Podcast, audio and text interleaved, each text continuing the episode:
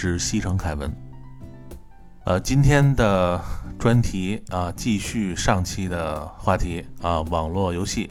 呃，在说话题之前啊，还是惯例聊闲篇的时间。呃，从这个游戏机到电脑啊，我觉得这单机游戏啊，一直是呃大家习以为常的电子游戏形式。但是随着这网络发展越来越快，啊，网络游戏的出现，啊，使我们眼前一亮。然后它让所有人在这个虚拟的世界中相遇。我的战友和对手不再是我身边的发小、同学和朋友，大家都是未曾谋面的游戏玩家。啊，就凭这一点啊，这个网络游戏绝对是两千年以后的主力王者。我记得那个时候啊，就是单机游戏啊都没什么人玩了。啊，大家打开电脑以后，不连着网玩都别扭。啊，当时一个一个不同形式的网络游戏，把这个单机游戏啊打压的抬不起头来。那几年啊，忘了是谁说的啊，反正也是一个业界大佬。他说啊，再过五年，就没有什么人做单机游戏了啊，全部都是网络游戏。不过你看现在这个网络游戏，慢慢的又凉下来了。大家又开始玩一些这个有品位、有内涵、高级的单机游戏。虽然这些游戏呢也可以连个线，但是主要还是以单机为主啊。所以说，没准啊，再过一些年啊，又出来一个新的网络游戏形式啊，没准这网络游戏啊又开始流行起来。不过，作为第一波赶上这疯狂的网络游戏年代，不得不和大家再次回忆一下那些疯狂的日子。啊，今天专题里呢，一会儿我要提到两个游戏啊，一个是《魔力宝贝》，一个是《魔兽世界》。这二魔可以说让我在两千年到二零一二年这十二年付出时间心血最多的游戏。我估计今后可能也不会再有这样的游戏了。啊，不过这话也不能说死啊，没准以后来个那种身临其境的，就和那个《黑客帝国》一样。啊，这都说不好，所以一会儿呢，我好好跟大家说一下，就那几年我玩这两个游戏都经历过什么事儿。呃，还有呢，就是祝贺这个国行 PS 五啊可以转区啊，其实这和我预计的差不多啊。如果你要问我，那你那个 PS 五机器是港版的，你这激动什么呀？其实因为我这几天啊看到。很多这个视频啊，还有什么玩家的留言呢？有一些买了港版或者是日版美版的人，看到这个国行可以转区，啊，这心里就不平衡了。其实我是这么觉得啊，就这个东西啊，说白了它就是一个游戏机啊，就是玩的东西。大家为什么对这 PS 五热情比什么手机啊、电脑都高呢？其实就是因为这个。游戏主机啊，因为每一代你出的新的机器实在是太不容易了。你看啊，这个新一代主机一上市，啊，这个主机样子丑了有人骂，噪音大了有人骂，啊，这画质不行有人骂，这价格高了也有人骂，就好不容易啊，各方面都差不多了，啊，又弄个什么这个区啊那个区啊，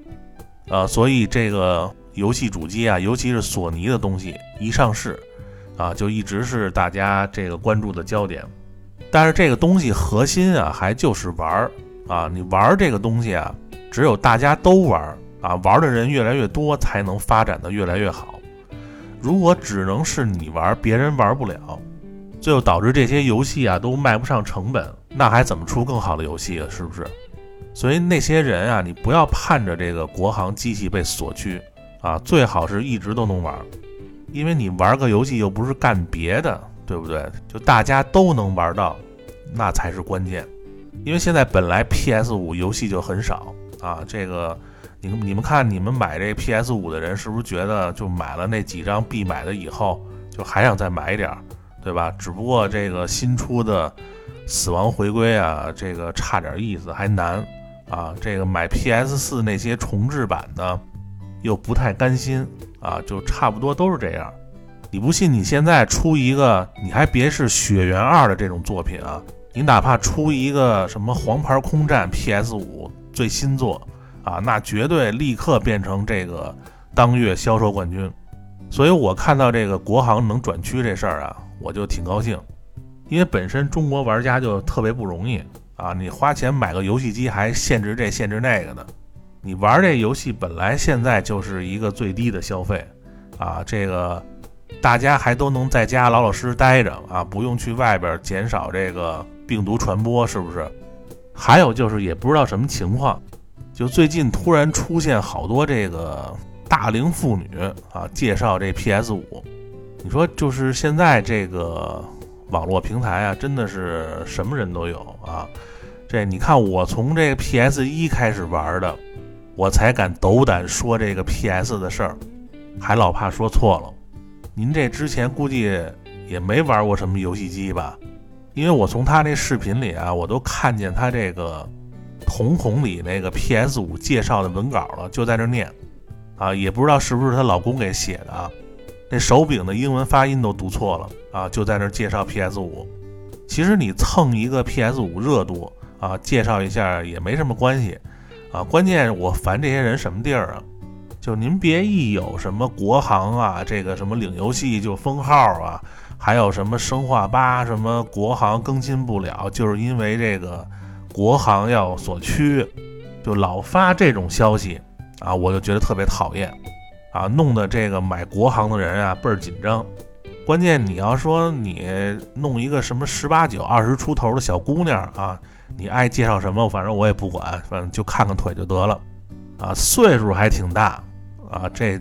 就不能忍了，是不是？呃，然后就是游戏啊，游戏这周啊，NS 的 FC 侦探俱乐部啊，消失的继承人和站在身后的少女啊，这两部本来我是想定一个限定版，但是呢，一问啊，这个限定版嗯发的时间还挺晚，后来一想，这两张卡啊，还要来回换，比较麻烦，就直接买的数字版。二百八十多块钱港币一个啊，两个差不多人民币四百七十多块钱吧。呃，玩了一会儿啊，品质绝对好啊，就这两座，呃，声优特别给力啊，一定要戴着耳机玩啊，加上本作的全程动态 CG，所以啊，晚上睡觉前啊，能玩这种游戏真的是太享受了。然后就是这个前几天啊，看到这网上还有一个新闻。说一个国外的玩家要重置这个《英雄无敌二》，啊，让这个二代的 AI 啊变得更聪明一点。然后我看到这消息啊，我就想说啊，如果您有这个能力和时间，啊，你不如和这个育碧啊联系一下，啊，把这个《英雄无敌三：死亡阴影》给重置了。之前出的那个《英雄无敌三》啊，那个重置版其实做的挺好。但是听他们说，这个制作组啊，把这个《死亡阴影》的源代码给丢了，你就说还有比他们更加蠢的种族吗？但是过了这么多年啊，这个这件事儿我也是真信了。其实相比这《英雄无敌八》呀，他们要把这个《英雄无敌三：死亡阴影》给弄一个重置版，我觉得应该比这个八代更受欢迎。啊，如果能再出一个什么 NS 版啊，或者是什么啊，那就更完美了。所以啊，真的希望在这个疫情期间啊，就这帮在家待着的这个大佬啊，谁没事儿啊，能做一个这个《死亡阴影》的重置版啊就好了。反正最近感觉啊，这游戏比较多啊，每次都不知道要踏踏实实玩哪个。呃，PS 四上我一看啊，还有一大堆游戏没有通啊，你像什么这个。十三机兵防卫圈啊，人王二啊，对马岛之魂啊都没通呢。NS 还有好多这去年买的游戏膜都没开啊。其实我觉得还是一个问题啊，呃，还是不如这个魂系列好玩啊。因为我好像玩这个魂系列的时候啊，就几乎没怎么换过盘啊，除非这个几周目所有场景 BOSS 都耍的够不够了啊，才换别的游戏。我不知道听友是不是都这样啊？就是你特别爱玩的一个游戏，就是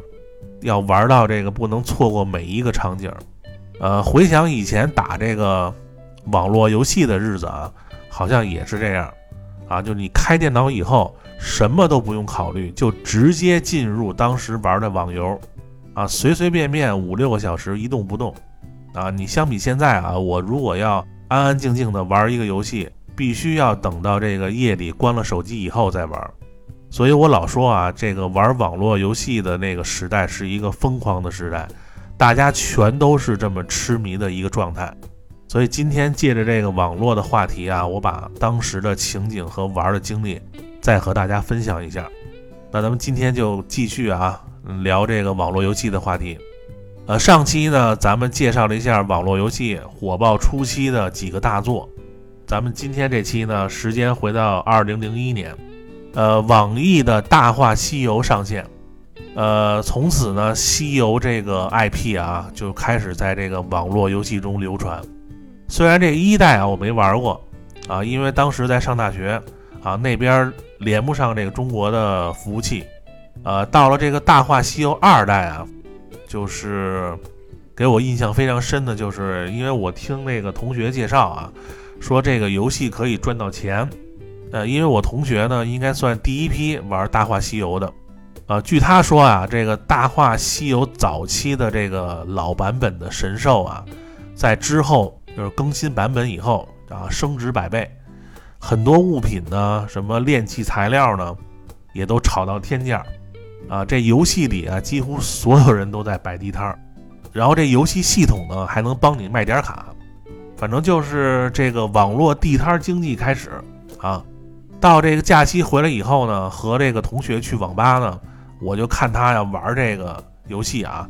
几乎整宿整宿在这个什么大雁塔里练这个宝宝升级。然后最不可思议的就是这游戏当时可以在这个游戏里结婚啊，申请结婚的方式呢，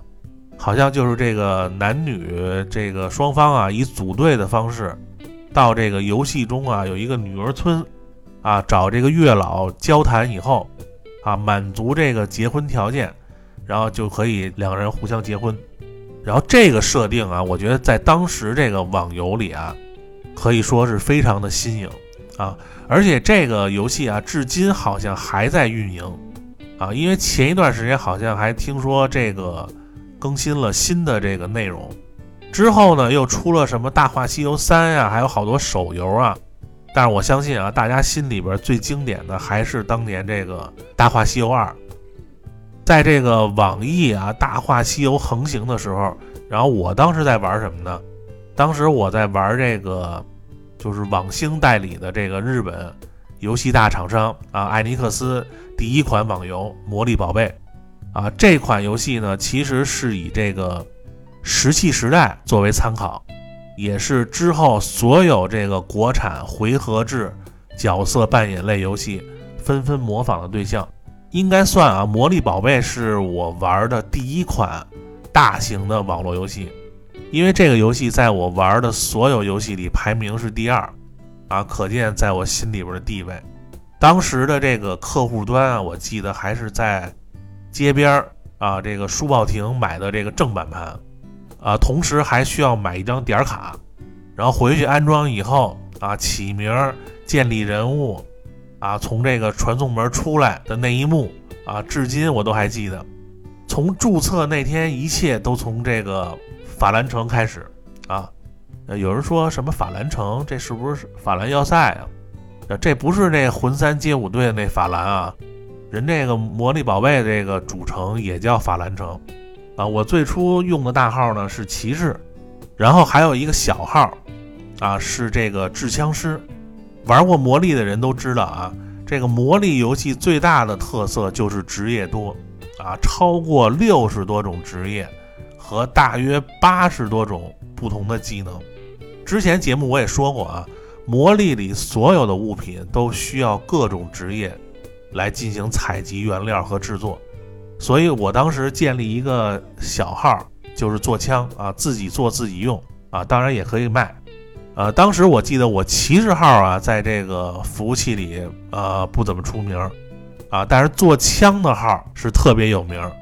啊，只要是当时双子那服务器都知道我这号。啊，文案区呢，我发了一张这个二零零三年啊，我在论坛上发的一个帖子的截图。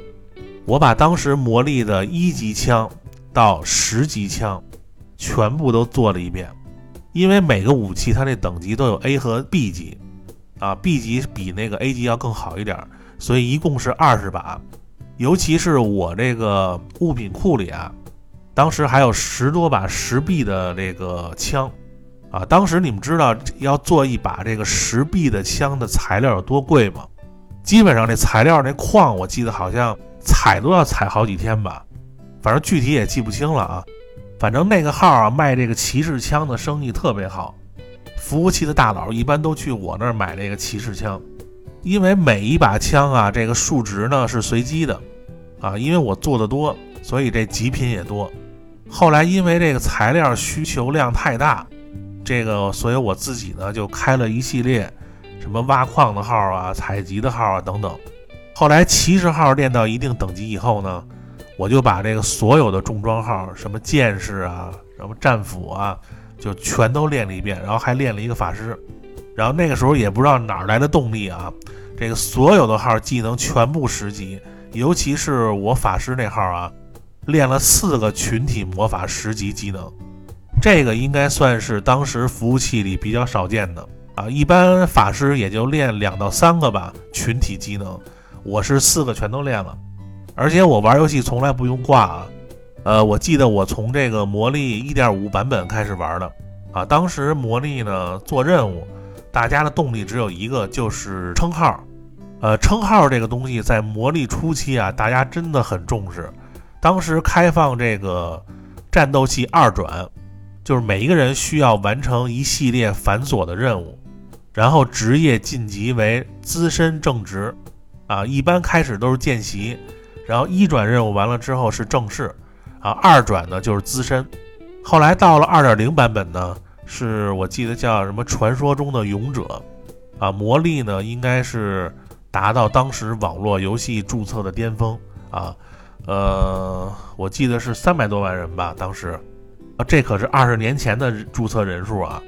正好呢，开这个版本呢是暑假，然后当年呢也是换了新的本机啊，然后可以这个多开。啊，我记得当时最受欢迎的职业就是这个忍者和格斗士。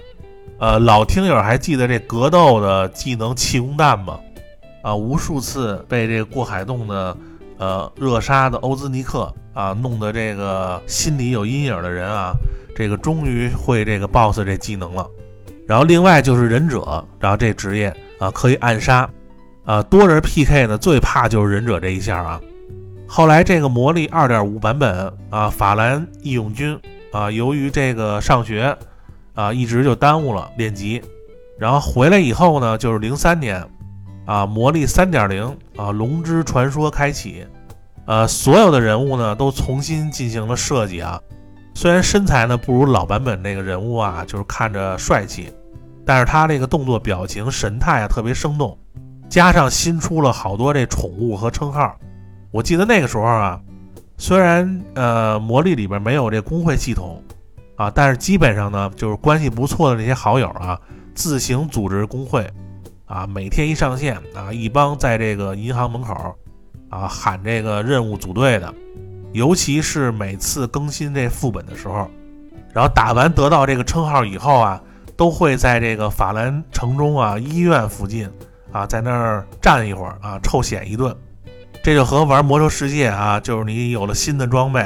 啊，站在这个铁炉堡啊那个拍卖前面那个桥头上面一样啊，就臭显摆。后来到了三点五版本啊，我记得是好像是以 PK 为主。啊，十对十同场竞技，就每天那些 PK 的人呐，这服务器一直都是红的，因为这 PK 啊特别费武器，因为魔力的武器是不能修的，啊，用坏了只能买新的，所以当时这个小号生意特别好，啊，然后直到这个三点七版这个龙之沙漏，啊，所有人都去挑战这个军神里贝留斯，啊，剧情任务也做的特别的惊心动魄。啊，我记得反正打完以后，呃，那个称号是开启者还是什么什么者呀？就特别拉风啊，当时这个称号。呃，不过后来这个到了四点零以后啊，这个魔力啊，这个二 D 变成三 D 啊，外挂增多，然后慢慢玩的人就不多了啊。我当时也是在这个四点零版本啊 AFK 的，呃，差不多打了三年的魔力吧，呃，也是在这个网络游戏初期啊。就是最投入的一个游戏，呃，后来魔力退出以后呢，又玩了当时新干线运营的《仙境传说》，一个韩国的网游，啊，不过因为当时这个就是我见那个网友就在迪厅打架那女孩，她让我玩这《梦幻西游》，啊，因为她在这个《梦幻西游》里啊是一个工会会长，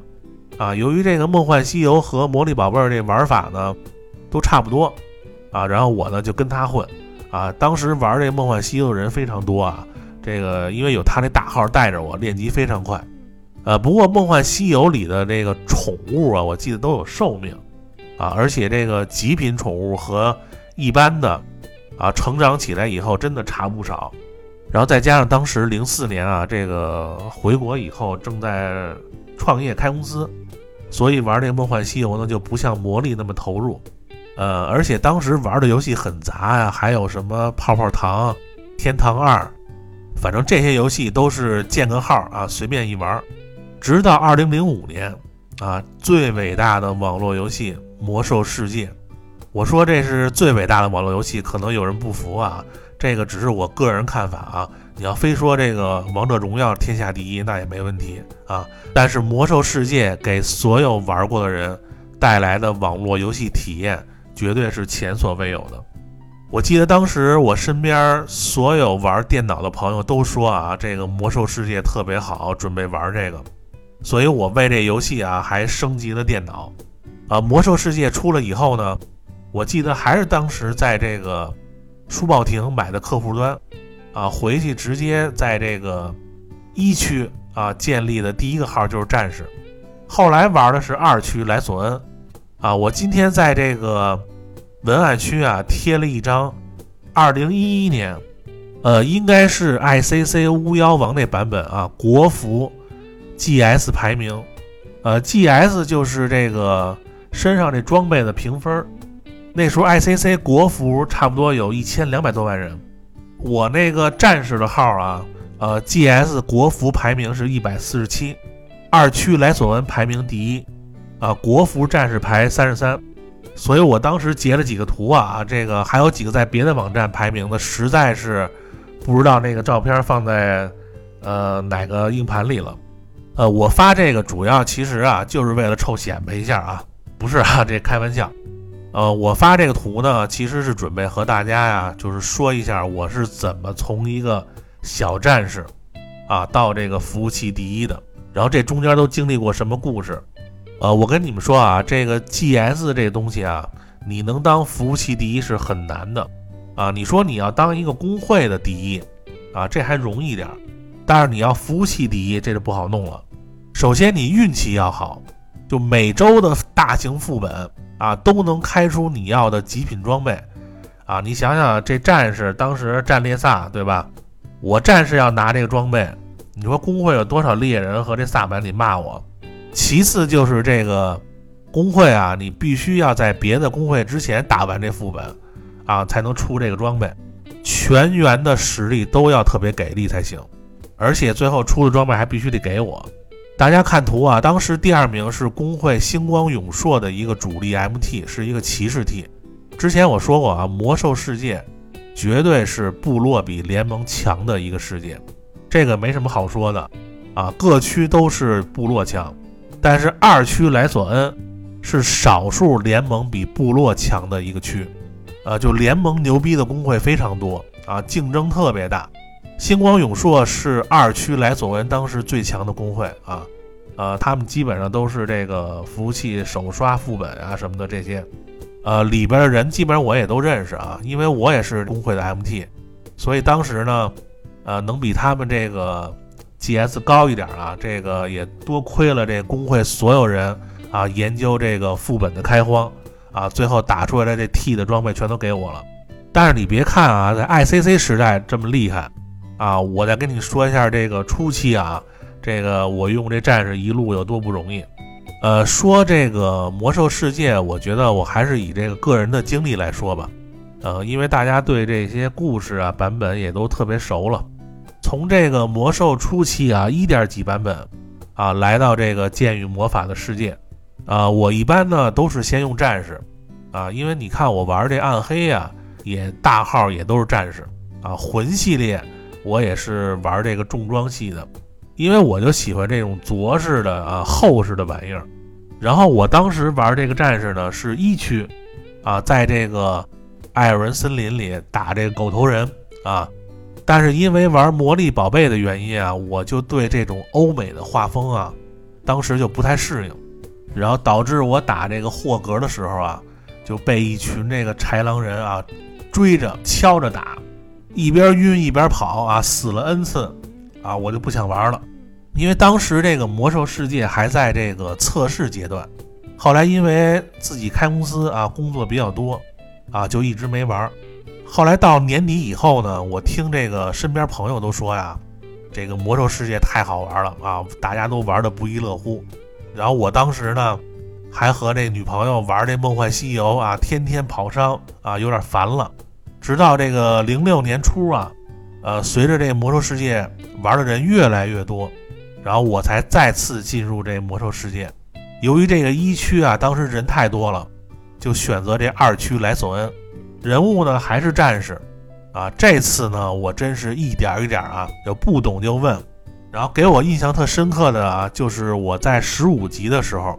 当时有一个三十九级的大哥啊，带我们几个就是小号。打这个死矿，我们当时呢就站在他后边，我还记得他当时跟我们说啊，站在我身后啊，远一点，不用你们出手。然后我就看他那个风骚的走位啊，还有这个华丽的击杀动作，就让我们在后边都羡慕的不行。然后后来等级强了一点以后呢，几个人组队去死矿啊，就觉得怎么那么难打呀？就经过了多次的这个配合磨练啊。然后才明白，这个魔兽世界这游戏核心就是合作呀。那大哥是因为这个等级高，所以才风骚的啊。这个同样的等级，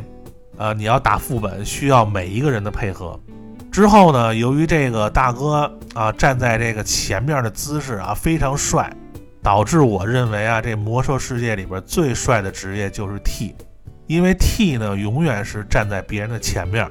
挡住敌人的进攻。啊，非常符合我这人的性格，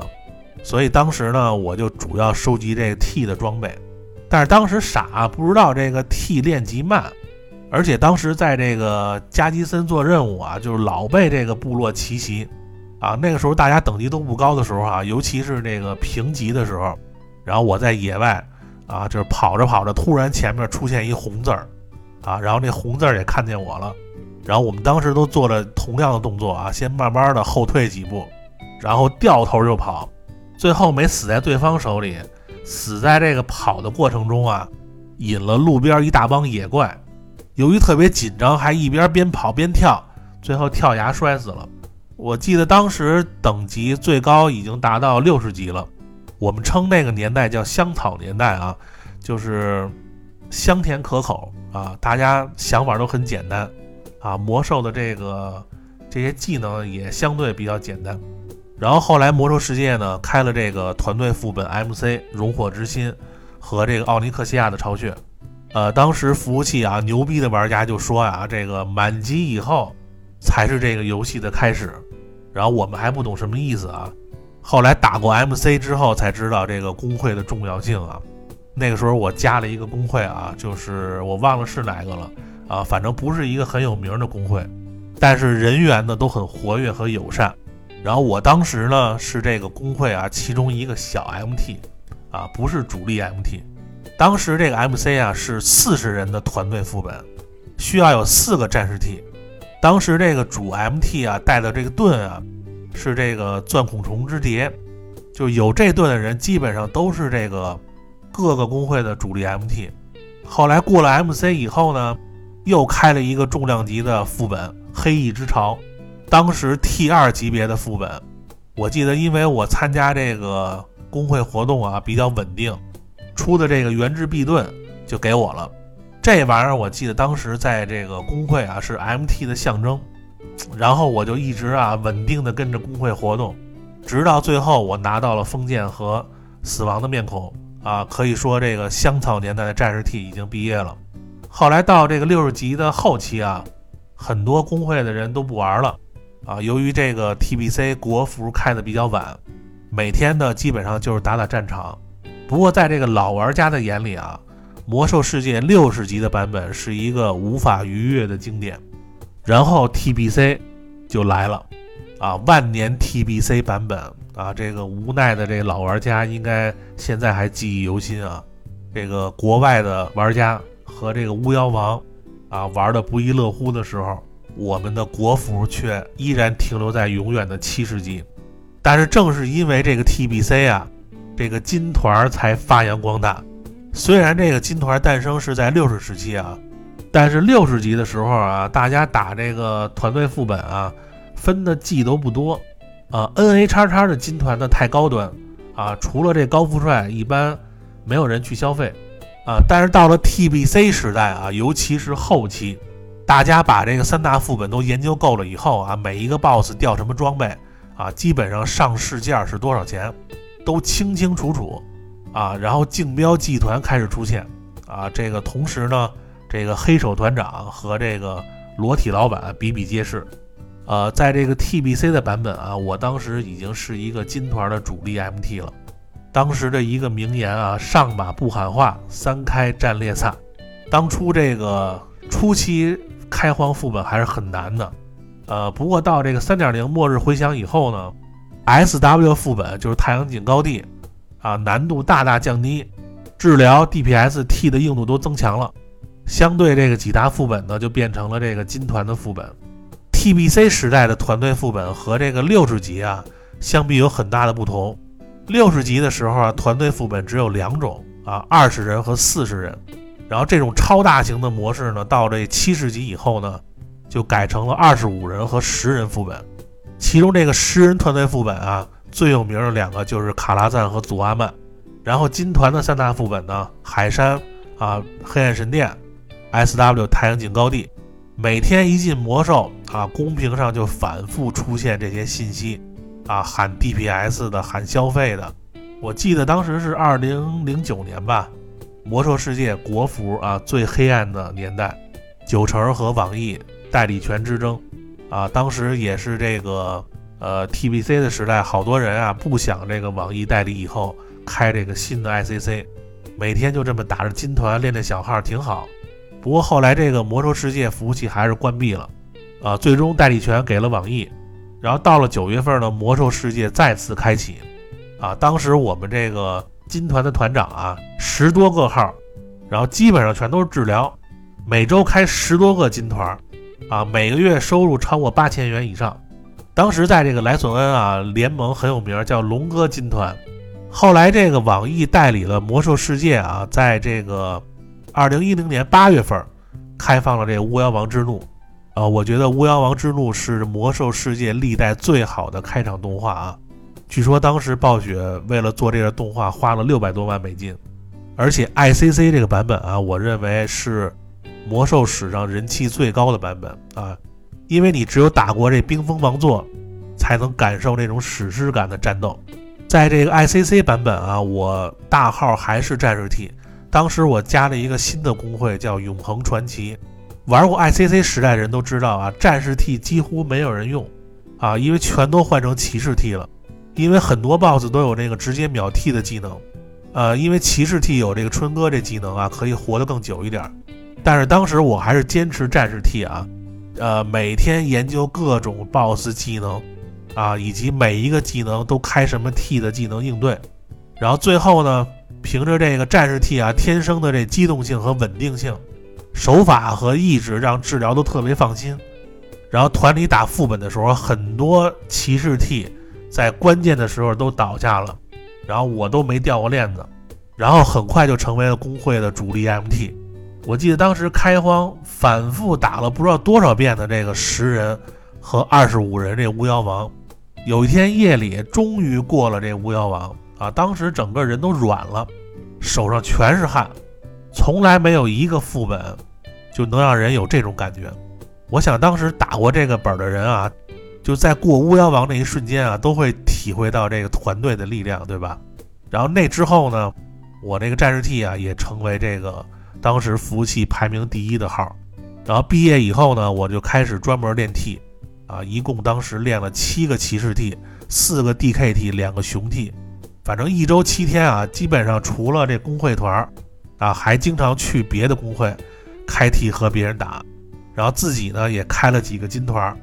主要我练这么多 T 是因为这个金团 T 是双倍工资，所以打完这金团以后呢，拿这个魔兽的这个季换点卡，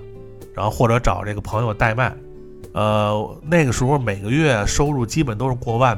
但是由于这个天天沉迷魔兽世界啊，这个女朋友也不理了，啊，导致最后女朋友跟我分手。也就是因为每个月有不错的收入啊，所以才天天痴迷。之前我节目也说过啊，这个我们工会呢虽然不是这个服务器最好的，但是开的这个金团是最生猛啊。那个时候我们这个金团是能够带消费过巫妖王的。呃，你玩过那个版本都会知道，一般这个金团打到这个巫妖王的冰龙啊，也就不打了。但是我们这金团呢，就能过巫妖王。一个是这个指挥很给力，再有一个这个团队的这个成员啊，都是这个服的精英。我记得那个时候我们工会那个金团叫上古金团啊，这个每周二下午两点开始，不到一点那 YY 上面就已经差不多两三百人了。有打工的，有消费的。开团以后呢，我们都找这个服务器啊，最强的什么法师啊，最强的术士啊，或者最强的猎人啊，就都找这种这个打工的。然后每一个 BOSS 开的这个东西都能卖很高的价钱啊，叫的消费也都是有钱人。反正那时候每天啊，就是打这个金团啊，特别的爽啊。直到最后魔兽开始这个大灾变这版本以后啊，这个金团取消。我才从魔兽这游戏中醒过来，才明白这游戏还是游戏啊，这个生活还得继续。所以那个时候很多人都说啊，这个魔兽世界结束在巫妖王之怒。呃，虽然最后我玩到熊猫人啊，但是工会的朋友基本上都已经 AFK 了，然后加了很多这新人啊，也都不怎么活动啊。后来这个加上我那公司有很多业务要做啊，我就从这个熊猫人时代真正的。离开了魔兽世界，然后这个就是我玩魔兽世界的整个过程。从魔兽之后呢，除了这个撸啊撸和吃鸡，其他游戏基本上也都是随便一玩。反正我认为啊，魔兽世界带给我的这种团队协作呀、荣誉感和归属感，是任何单机游戏给不了的。所以我把魔兽世界排在我玩过的游戏中第一的位置。啊，今天可能说的稍微多了一点啊。就是带着大家一起回忆了一下那些年的网络游戏，反正不后悔啊，玩这些游戏啊。如今的这个网络游戏手游啊，不能说不好，反正没有几个能让我觉得高级点的玩意儿啊。而且现在这岁数啊，也不像以前了，几天几夜不睡觉啊。呃，行，那咱们今天这个话题啊，先聊到这儿吧。咱们下期啊就开始抽新的话题了啊，大家呢。继续关注电玩回忆录，啊，关注西城老凯文，啊，别忘订阅，啊，OK，那咱们下周再见，拜拜。